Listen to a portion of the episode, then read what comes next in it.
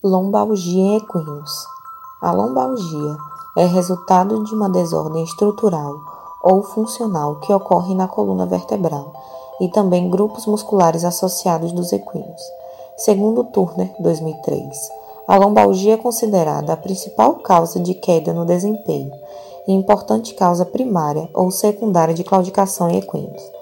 Não há um sinal clínico específico, porém, o animal pode apresentar mudanças de comportamento, como relutância em recuar, galopar, saltar e também em dar passos longos, assimetria muscular, ranger de dentes, claudicação sem alterar os membros e queda no desempenho atlético.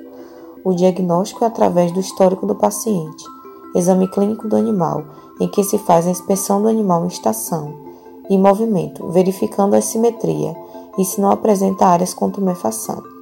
A palpação da região toracolumbar é útil na identificação de aumentos de volume e má formação ou mau alinhamento dos processos espinhosos.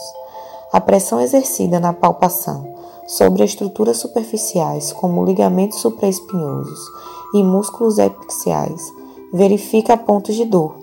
O teste de mobilização também é utilizado para estimular movimentos da coluna vertebral, pois avalia a quantidade de movimento tolerado pelo equino e exames complementares como bloqueio anestésicos regionais, exames de ultrassonografia, radiografia e termografia.